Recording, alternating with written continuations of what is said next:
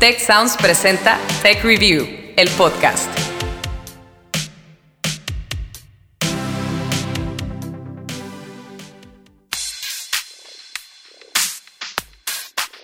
Hola, ¿qué tal? Yo soy Ana Torres, ya me conocen y me alegra muchísimo darles la bienvenida a una nueva temporada de Tech Review, el podcast Historias para Mentes Curiosas. Quisimos comenzar esta nueva aventura con un tema muy caliente, porque ¿quién no ha escuchado hablar acerca de las famosas criptomonedas? Sin duda, las noticias y la publicidad por el tema saltan por todos lados, pero la realidad es que la mayoría no tenemos tan claro qué son y sobre todo cómo funcionan. De hecho, para ser completamente honesta con ustedes, les contaré que armar este episodio nos costó literal sangre, sudor y lágrimas. Primero, fuimos de experto en experto. Platicamos con Eloisa Cadenas, ella es doctora en ingeniería financiera, y con Carlos Guzmán, asesor en The Block. Y esto nos dijeron sobre la importancia de las criptomonedas. Hablar de las criptomonedas como un nuevo sistema económico financiero, definitivamente yo, yo pienso que, es así. Es una tecnología que la verdad puede revolucionar la manera en que eh, utilizamos servicios financieros Luego hicimos sondeos entre nuestros escuchas. Hola, pienso que tengo un conocimiento bastante vago eh, acerca del tema de las criptomonedas. Y también buscamos testimonios de personas que ya están usando criptomonedas. Yo comencé con la compra de criptomonedas en abril. Después de un tiempo me di cuenta que sí, sí daba como resultados un buen rendimiento. Lo cierto es que al final teníamos demasiada información y por eso decidimos dividir este tema en dos entregas. Así que en este primer episodio abordaremos el lado A de las criptomonedas, qué son, de dónde salen, para qué sirven y también vamos a compartir consejos de uso. Y en la segunda parte veremos el lado B, o sea, los posibles riesgos y temas de seguridad. Bueno, dicho esto, ¿a qué nos referimos cuando hablamos de criptomonedas? Es el experto Eduardo García, mejor conocido como Lalo en el podcast Espacio Cripto, quien nos da una definición muy simple. Una criptomoneda es dinero digital. Y al igual que el dinero, digamos convencional, podemos aprovecharlas para tres objetivos principales. Uno, como medio de intercambio. Significa que son un método de pago. Sirven para adquirir cosas, bienes y servicios. 2. Como unidad de medida. Constituyen una referencia o parámetro que ayuda a medir el valor de algo en determinado momento, como cuando se calcula cuánto vale una empresa. Y 3. Como depósito de valor, es decir, podemos cambiar nuestro dinero convencional a criptomonedas y guardarlo de esta manera, como cuando las personas invierten en reservas de oro o de dólares. Pero entonces ustedes estarán preguntando, si sus funciones son las mismas que las del dinero convencional, ¿qué es lo que distingue a las criptomonedas? Carlos Guzmán nos cuenta lo que es importante es tener en cuenta que es completamente digital. Entonces, en lugar de tú tener un banco y una cuenta bancaria donde el banco te dice, este es el balance de tu cuenta, simplemente tienes una representación de la cantidad de criptomonedas que tienes en un blockchain. ¿Block qué? que es una red de computadores alrededor del mundo eh, que básicamente simplemente se ponen de acuerdo acerca de los estados de las cuentas de muchos usuarios alrededor del mundo. Eso quiere decir que en una transacción con criptomonedas, la información no la guarda una sola entidad financiera, como pasaría al pagar con una tarjeta de crédito en cualquier banco, sino que es almacenada en forma de copias en una red. Por ello, alterar o falsificar dicha transacción es imposible, porque si en cierto punto de la cadena de bloques la información es diferente a la que hay en el resto de la cadena, la transacción es rechazada. Y esta manera de operar es una de las principales características que atrae a los usuarios de criptomonedas. Hey, uno de los episodios de Tech Review el podcast está dedicado 100% al tema de la cadena de bloques. Es el número 23 y lo titulamos justamente ¿Qué rayos es el blockchain? Vamos a hablar sobre una tecnología muy disruptiva que ya está cambiando nuestras interacciones digitales. Nos referimos al blockchain Tecnología que tiene varios años sonando fuerte dentro del ámbito financiero, pero que cada vez escuchamos más en sectores como la educación o la salud. Así que si quieren tener un mejor contexto sobre esta tecnología, Los invitamos a escucharlo más tarde en la plataforma de podcast de su preferencia. Tech Review, el podcast. Regresando a nuestro tema, otra de sus grandes cualidades es que cada unidad está encriptada, evitando así que la dupliquen. O sea que, pese a que son digitales, nadie puede crear de la nada nuevas criptomonedas, como si se tratara de hacer copias de un archivo simplemente o como si alguien quisiera imprimir billetes. Y entonces ustedes estarán pensando, ¿cómo es que a diario hay más y más criptomonedas en el mundo digital? Bueno, esto se debe a un proceso que se conoce como minería. Eduardo García de Espacio Cripto nos ayuda a entenderlo. ¿Qué pasa si yo te envío 20 dólares en Bitcoin? Se envía y en Internet llega a esta cosa que se llama la cadena, la cadena de bloques o blockchain. Literalmente imagínense cuadritos en donde estén muchas transacciones y esas llegan a una red de muchas computadoras conectadas en donde están intentando de descifrar un problema matemático para resolver el envío de esta moneda. Básicamente, el minado es el proceso en el que se crean nuevas criptomonedas. Esto ocurre a través de computadoras que resuelven complejos problemas matemáticos, por lo que requieren de grandes cantidades de poder computacional y energía. Y resulta que cada vez que uno de esos problemas matemáticos es descifrado, la computadora que lo logra y su dueño, por supuesto, recibe una recompensa en forma, sí, le atinaron, de criptomonedas. Este proceso, por cierto, ocurre cada 10 minutos independientemente de cuántas transacciones estén ocurriendo en el mundo digital. Hay algo que se le llama la dificultad de, minería.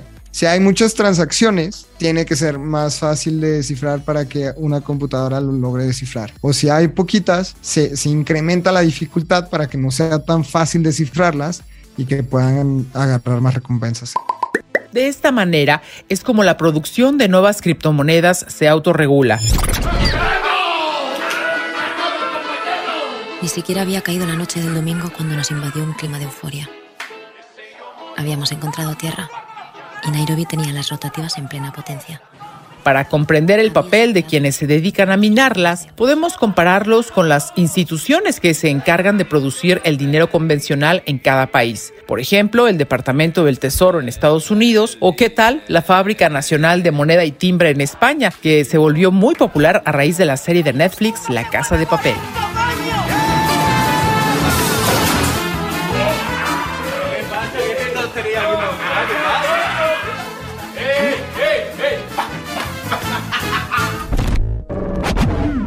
La diferencia es que a las criptomonedas no las respalda ningún gobierno ni instancia financiera. ¿Cómo se garantizan entonces? Bueno, pues es la propia cadena de bloques. Entran en circulación gracias al trabajo de los mineros y después se mueven debido a las dinámicas del mercado digital.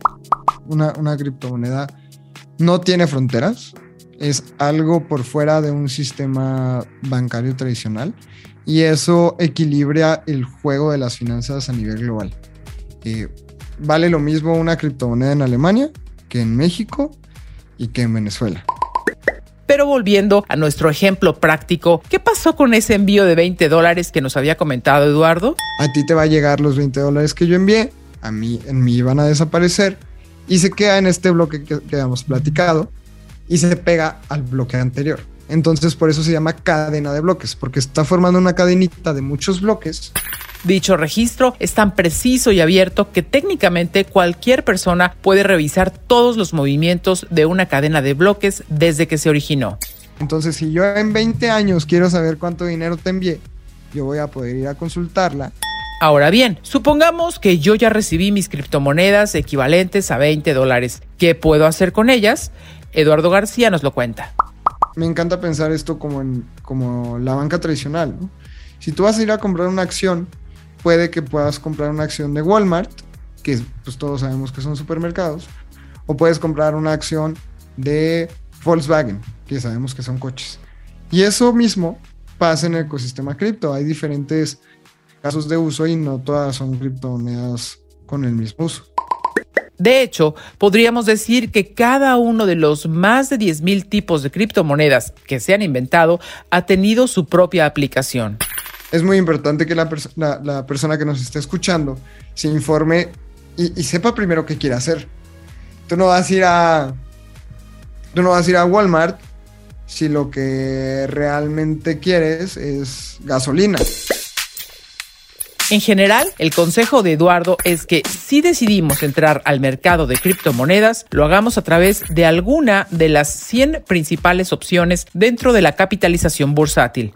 O en palabras más sencillas, que iniciemos con alguno de los 100 tipos de criptomonedas más populares que ya existen. Aquí les voy a comentar las 5 alternativas que encabezan esa lista. Por supuesto está Bitcoin. Fue lanzada en 2009 como la primera criptomoneda de la historia y tiene hasta ahora el precio más alto del mercado. Hace 10 años, el Bitcoin se cotizaba en unos 3 mil dólares y hoy ronda los 48 mil. Con ello ha demostrado ser una buena opción como depósito de valor. Ethereum o simplemente Ether. Su uso ha aumentado en los últimos años y esto ha ayudado a estabilizar su cotización. Tether. A diferencia de las dos anteriores, que pertenecen al grupo de las denominadas criptomonedas fiduciarias, Tether es una stablecoin, es decir, trata de igualar su valor al de una moneda convencional, en este caso el dólar estadounidense. Dogecoin. Se creó originalmente como una parodia a partir del meme de un perro Shiba Inu, sin embargo, el apoyo de Elon Musk impulsó su valor y popularidad. Muchos la prefieren como medio de intercambio, pues las transacciones con Dogecoin son más rápidas que con otras criptomonedas. XRP, disponible desde 2018, ha probado ser una buena alternativa para el envío de dinero entre diferentes países, ya que sin importar la cantidad de la transacción, el costo de esta es de una mínima fracción de dólar. Bueno, pues es momento de una pausa, pero al regresar vamos a compartir testimonios de usuarios y sugerencias para quienes desean dar el primer paso en el mundo de las criptomonedas.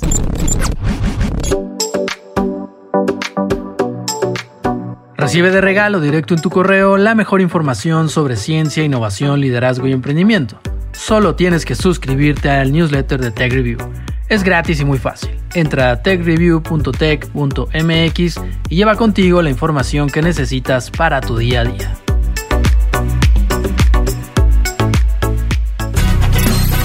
Tech Review,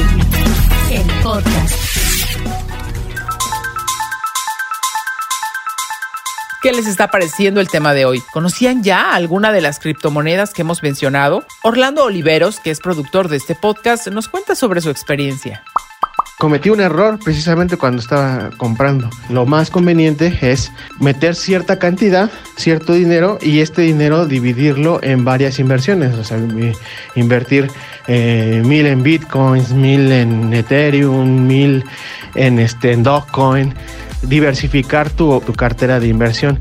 Y yo lo que hice fue meter todo el dinero a una sola, a Ethereum. Bueno, pues ahí lo tienen. Si un consejo nos pueden dar los usuarios de criptomonedas es recurrir a la diversidad, pero también a la paciencia. Esto nos dice otro usuario, Daniel Martínez.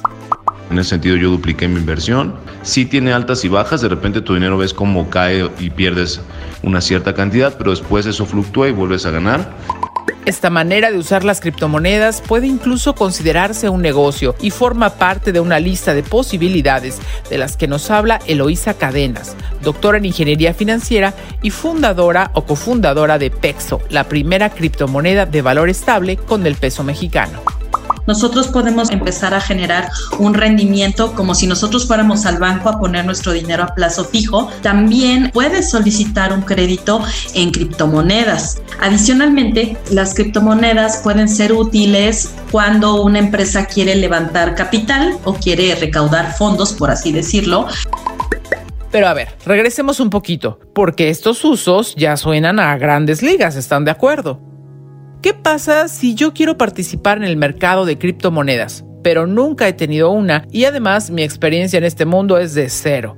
Bueno, en este caso lo que tenemos que hacer es ir precisamente a comprar nuestras primeras criptomonedas podemos ir a una, a una casa de cambio, como lo haríamos con, con, una casa de cambio de dólares. La cosa es que en lugar de ir a espacios físicos donde debemos formarnos frente a una ventanilla, esas casas de cambio de criptomonedas son sitios web. Carlos Guzmán de The Block nos da algunos ejemplos. Los llamados exchanges que te permiten bueno, intercambiar divisas eh, o monedas locales eh, por, bueno, por criptomonedas como Coinbase, Binance, Crypto.com. Estas funcionan a nivel mundial. Otras que existen en América Latina, por ejemplo, son Bitso y Mercado Bitcoin. Ahora, Eduardo García de Espacio Cripto nos dice cuál es el siguiente paso después de que llegamos a uno de estos sitios en Internet. En México existen dos regulados y la verdad es que en el único lugar que, a mí me gusta y la experiencia es en Bitso. En Bitso vas, haces una cuenta como si fuera un correo electrónico, te piden unos datos y ya después tú depositas pesos mexicanos en tu cuenta de Bitso. Así que tú puedes empezar a invertir desde 100 pesos y tú ya decides comprar la criptomoneda que tú desees dentro de Bitso. Digamos que lo que me gustaría adquirir es, vamos a poner un ejemplo, un Bitcoin. ¿Realmente puedo hacerlo si solamente tengo 100 pesos mexicanos y esa criptomoneda ya me dijeron que vale 48 mil dólares? Carlos Guzmán dice que sí y nos explica cómo. Todas estas monedas son divisibles, entonces puedes comprar pequeñas fracciones con tus mil pesos eh, podrías comprar, bueno, una fracción de Bitcoin y ya de ahí en adelante utilizarla ya en la red. O guardarlas en unos instrumentos digitales conocidos como billeteras de criptomonedas. Carlos Guzmán nuevamente nos describe en qué consisten. Pueden ser custodiadas o no custodiadas. Entonces, con una billetera custodiada, tú vas a confiar, vas a utilizar un proveedor como si fuera un banco por otro lado, con las billeteras no custodiadas, cada persona tiene el control completo de sus criptomonedas y de la clave que las protege. Esa es la opción que más recomienda Eduardo García. ¿Cómo funciona? Es igual un, un cifrado matemático en el que te da 12 palabritas. Y esas 12 palabras van a ser tu contraseña para guardar Bitcoin. Digamos que esa es la, la, llave para abrir tu bóveda. Cuando tú ingresas tus 12 palabras, se abre la bóveda metes tus criptomonedas en la bóveda, las cierras, y la única manera de abrirlas es con esas 12 palabras. Entonces, prácticamente es inhackeable. Tech Review, el podcast. Los expertos del episodio de hoy aseguran que las cripto irán ganando terreno en nuestra forma de hacer negocios y más nos vale familiarizarnos con ellas. En este sentido, un país centroamericano ha destacado al convertirse en septiembre de 2021 en el primero del mundo que adoptó el Bitcoin como moneda de curso legal. Actualmente todas las personas o la mayoría de las personas en El Salvador ya tienen conocimiento, por lo menos ya conocen la palabra Bitcoin y saben que Bitcoin es, es un instrumento, es una herramienta que ellos pueden utilizar como una forma de pago. Eloísa Cadenas piensa que esta situación tiene mucho que ver con el fenómeno de envío de dinero desde el extranjero, una fuente de ingresos que beneficia a un millón seiscientos mil salvadoreños. Lo que buscan es justamente hacer la transferencia de los pagos mucho más eficiente, por ejemplo, en el caso de las remesas, en donde una transacción con una criptomoneda te puede costar eh, 0.08 eh, dólares. Es claro que migrar hacia este modelo conlleva una ventaja, tal como lo explica Eduardo García. Si comparamos el mercado de, de remesas entre México y Estados Unidos, imagínense todo lo que puede ganar nuestro paisano en Estados Unidos enviando dinero a México en lugar de ir a todas esas casas que cobran comisiones altísimas. De repente es más del 30% de lo que envía la gente. Entonces, las criptomonedas te pueden ayudar muchísimo a hacer tema de remesas a un precio muy barato. No obstante, cuando hablamos de criptomonedas, no todo es color pastel. Hay muchas banderas rojas que tenemos que considerar y por esa razón les pido que no se pierdan nuestro siguiente episodio. Bye. Esto fue Tech Review, el podcast, historias para mentes curiosas. Yo les recuerdo que somos parte de Tech Sounds, la barra de podcast del Tecnológico de Monterrey, y nuestro objetivo es contribuir a una cultura del conocimiento, por supuesto, siempre de la mano de los que saben. Tenemos muchísimas ideas para esta quinta temporada y no queremos dejar de lado la opinión de ustedes. Me encantaría que si tienen alguna propuesta, me escriban directamente a mi correo. Yo estoy en ana.torresmoya.tech.mx y con muchísimo vamos a tomar en cuenta sus sugerencias. En el episodio de hoy trabajamos Ana Torres en la voz, Francisco Pasos en la edición, Guadalupe Luna con las entrevistas, como guionista Carmina de la Luz y Orlando Oliveros en la producción. Gracias siempre por escuchar y hasta la próxima.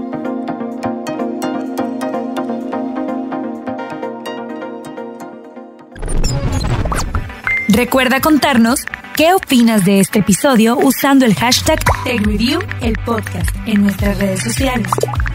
TechReview MX en Facebook y arroba TechReview en Twitter. También te invitamos a seguirnos en Instagram y LinkedIn como TechReview.